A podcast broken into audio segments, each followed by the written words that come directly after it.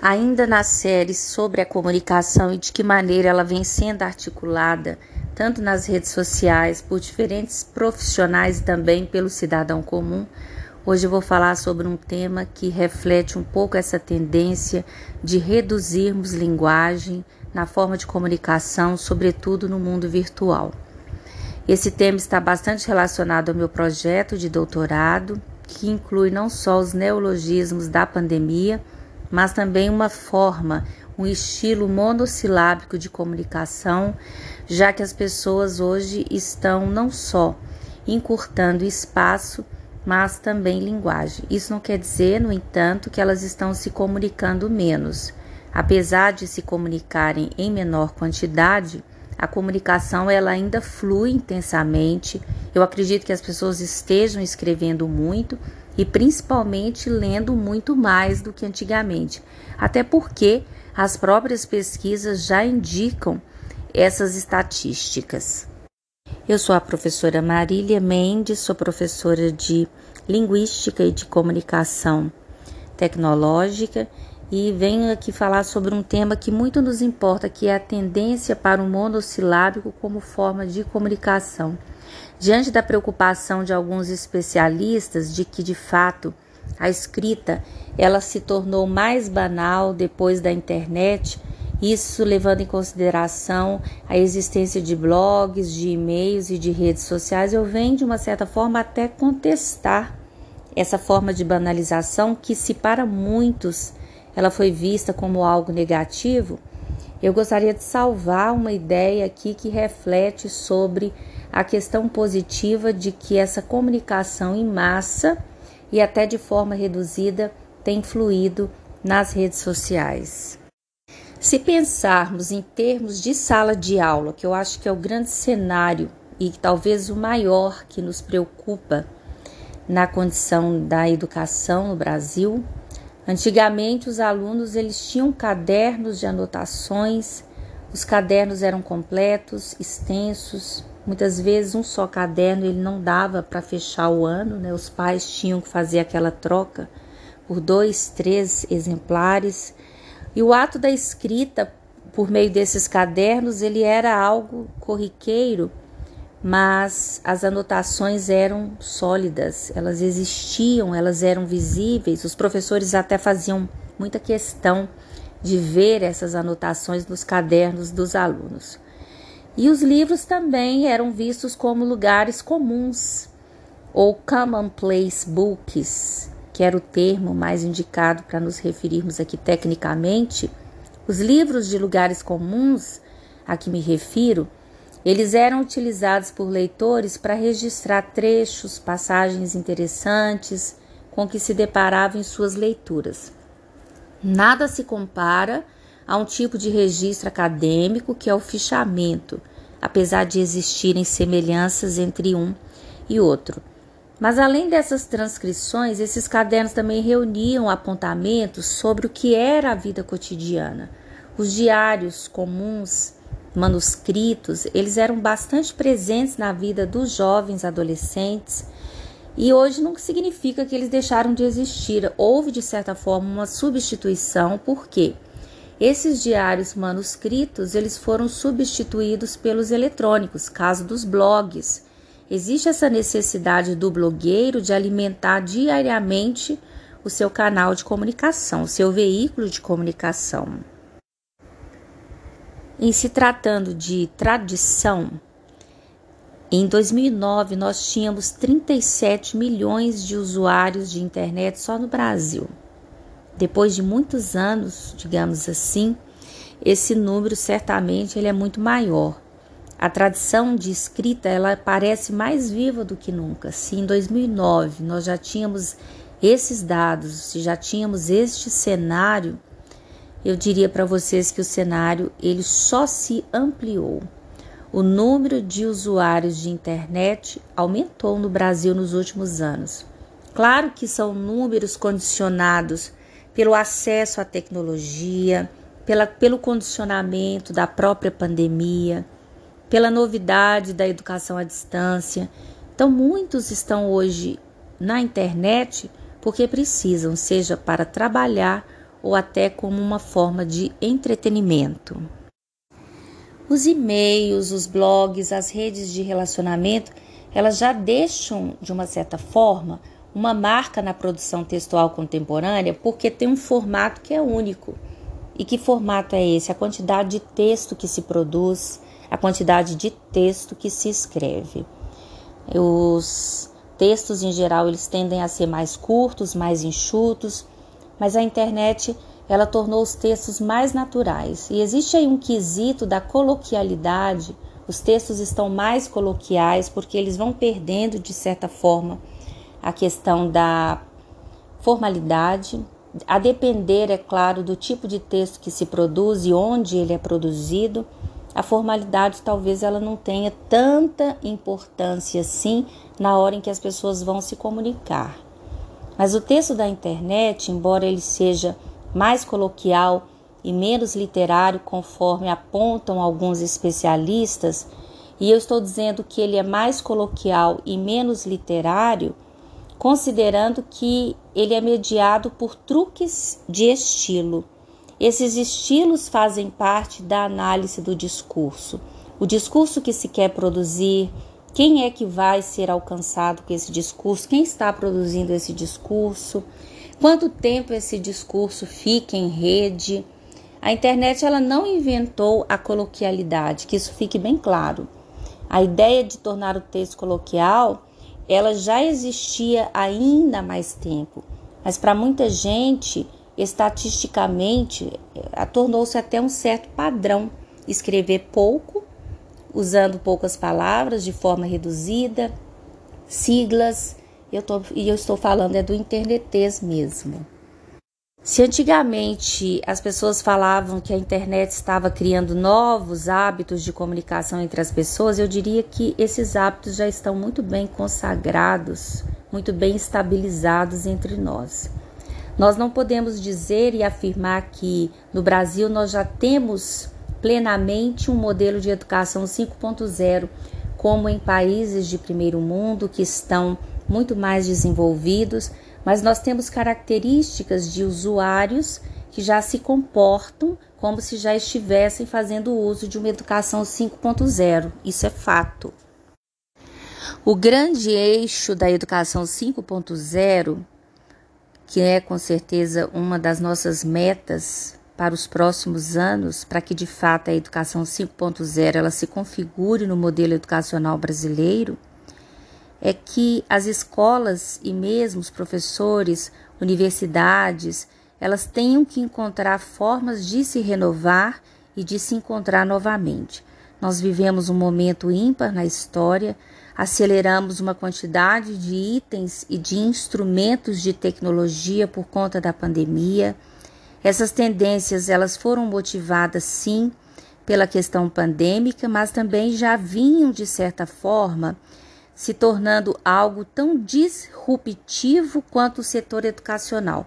Antes de, de discorrer sobre o item da educação 5.0, é importante lembrar que a escola ela passou por várias fases na era da Revolução Industrial e foi sempre marcada pela mudança de uma produção artesanal para a máquina. Isso significa que a máquina sempre teve um significado especial nos modelos de educação que nós contemplamos. Já na educação 4.0, que é a que nós vivenciamos atualmente, é nela que nós nos encontramos, pelo modelo que temos no Brasil, nós falamos de uma realidade dentro da escola que foca não só no processo de ensino e aprendizagem em habilidades que foram requeridas pelo mercado dos dias atuais, Questões como empreendedorismo, matemática, lógica, conhecimentos digitais são assuntos que são pulsionados pela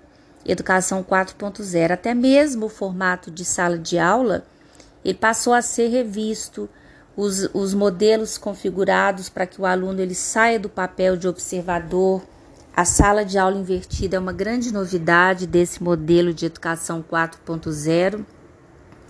E depois da pandemia é que de fato no Brasil nós começamos a deslocar nesse processo de educação 4.0 para 5.0, a era que nós vivemos, a transformação de Page em freemium, modelos híbridos, democraticamente informatizados e também a questão da universidade renomada, que foi abrindo uma série de cursos gratuitos para todos, a educação à distância, que se configurou como realmente um grande diferencial no processo, no processo educacional. E a grande questão é de que forma essa revolução ela mexe com os alicerces seculares da educação.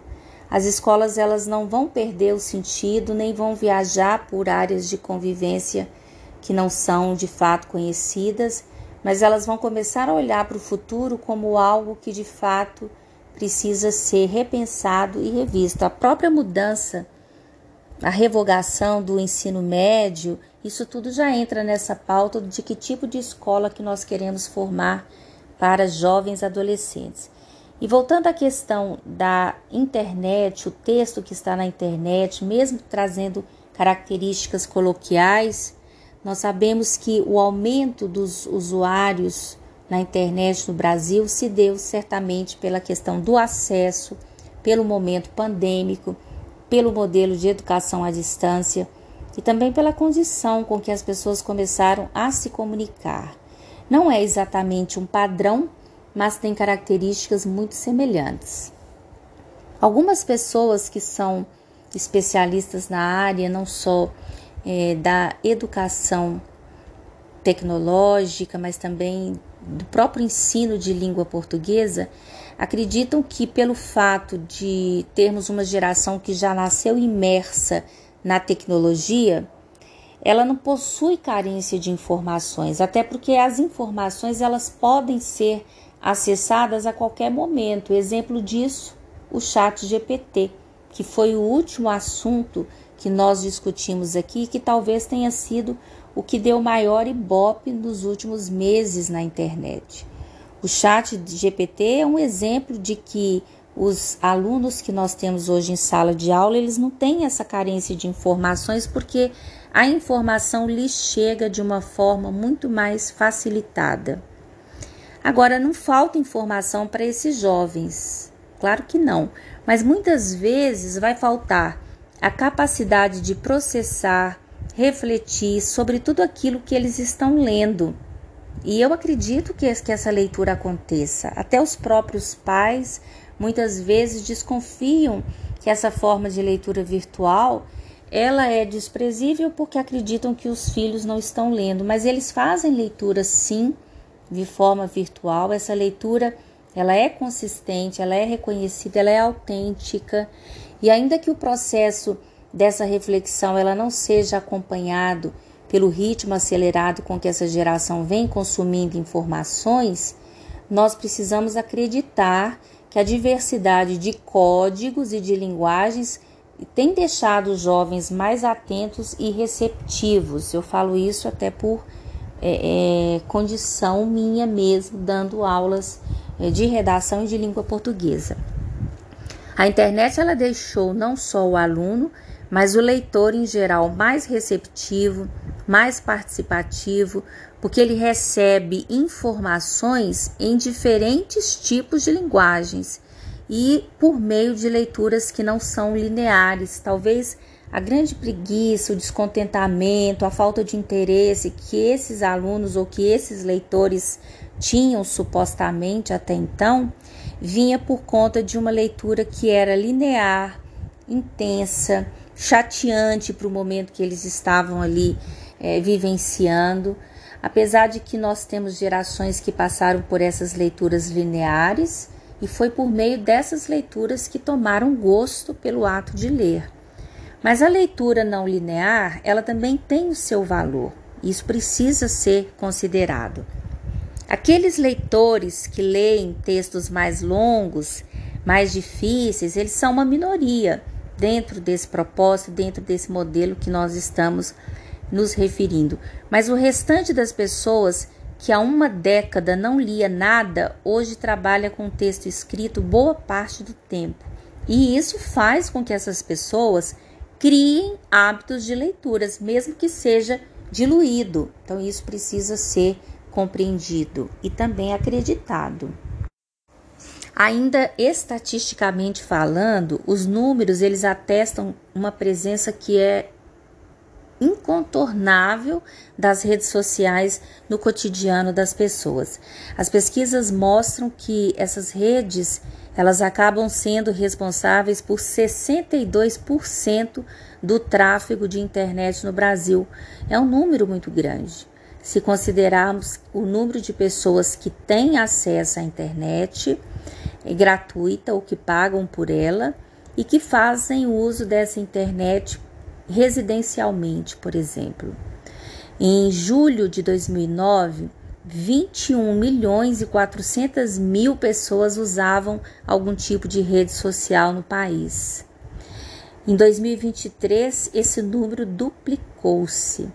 O que já havia sido deflagrado nos anos 90, em se tratando de comunicação via e-mail, mensageiros eletrônicos, cultura escrita, mostra que as redes sociais elas acabaram estourando, explodiram esses números para garantir não só interatividade como também visibilidade às pessoas. E o próprio microblog que nós temos hoje, apesar de todas as, as crises e fases com que ele vem passando, o Twitter ele é um tipo de comunicação intensa uma comunicação midiática e que tem uma contribuição política de grande destaque no cenário brasileiro. Gêneros como o aforisma, o haikai, o epigrama, entre outras formas breves, elas encontram no Twitter um suporte ideal para que elas existam. Existem poetas, existem escritores, como até o próprio Fabrício Carpinejar, que se tornaram tuiteiros com sua literatura. Eles acabaram criando uma espécie de literatura que nós chamamos de tuiteratura, que aliás é um termo que está no meu projeto como neologismo. Esses escritores, eles aderiram ao novo gênero, eles têm uma dicção própria, eles escrevem de forma abreviada e é por isso que eu escolhi uma discussão que nos levasse a pensar nessa tendência para o monossílabo como forma de comunicação. E embora ela tenha uma fama ruim, ela não é de tudo tão ruim como parece, como parece. Assim como o Twitter, o Cool também, que é uma nova plataforma de comunicação curta, que tentou substituir o Twitter e acabou ficando ali lado a lado, coexistindo com esse microblog, eles caíram na preferência dos internautas justamente porque eles ocupam um lugar privilegiado na internet. Essa possibilidade de escrever, de editar, de reeditar os próprios textos e de comunicar algo ali de forma bem abreviada, isso atrai bastante o internauta que nós temos em 2023. Esse espaço reduzido do Twitter ele acaba se opondo ao blog, porque o blog ele é capaz de reunir um número de informações muito maior. Eu acho até que ele é uma ferramenta mais didática do que o Twitter, ele é mais explanativo, ele é mais descritivo e ele possibilita comportar narrativas que talvez tenha muito mais valor para a sala de aula do que o próprio Twitter, mas eu conheço professores, por exemplo, que desenvolveram trabalhos maravilhosos com o Twitter na sala de aula e tiveram resultados bem positivos. Agora, navegar pela internet já deixou de ser um ato solitário. O usuário ele entrava nas páginas, ele lia seus conteúdos e ele pouco interagia com aquilo que estava sendo oferecido ali virtualmente. Os recursos de interação, eles estão mais expandidos. Qualquer site, ele acaba sendo um convite a comentários, a críticas, a observações.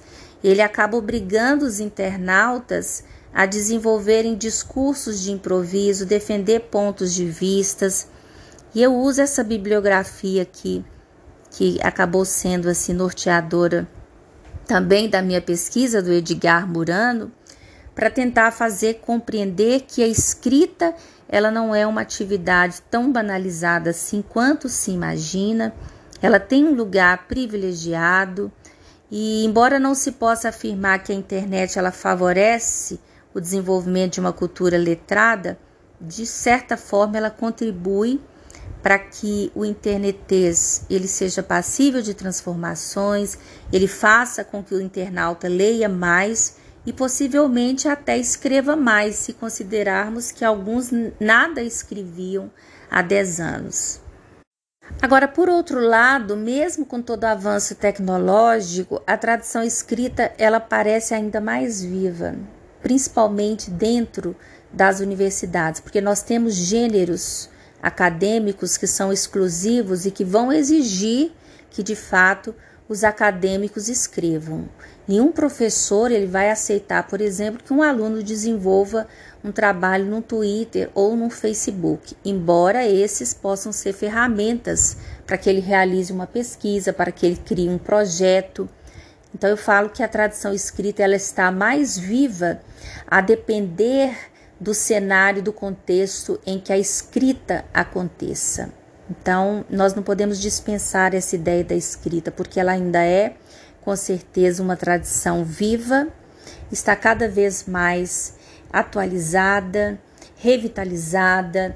Dentro das academias, por exemplo, dentro das universidades, a tradição escrita ela é uma exigência para que o acadêmico ele possa ter sucesso não só no seu projeto científico, mas também no acesso. Em se tratando da educação à distância, os chats podem ser sim textos de escrita mais curta, mas nós temos, por exemplo, fóruns de discussão ou outros meios de interação em que o aluno ele tem que escrever e o professor exige que ele escreva. Então a tradição escrita, sim, ela parece ainda mais viva do que antes. Na minha opinião, é claro, né? Porque algumas pessoas podem até defender uma ideia contrária se considerarem meios de comunicação, canais de comunicação, como sendo os canais midiáticos. Agora, eu considero aqui particularmente as universidades, a sala de aula e também o AVA, o ambiente virtual de aprendizagem, que o aluno ele precisa de alguma forma escrever. E ao mesmo tempo em que ele está escrevendo, a leitura acontece. Então, dizer que hoje nós temos pessoas que leem ou escrevem mais seria um pouco injusto com as diferentes formas de produção de escrita e de produção de leitura que nós temos aqui a nosso favor.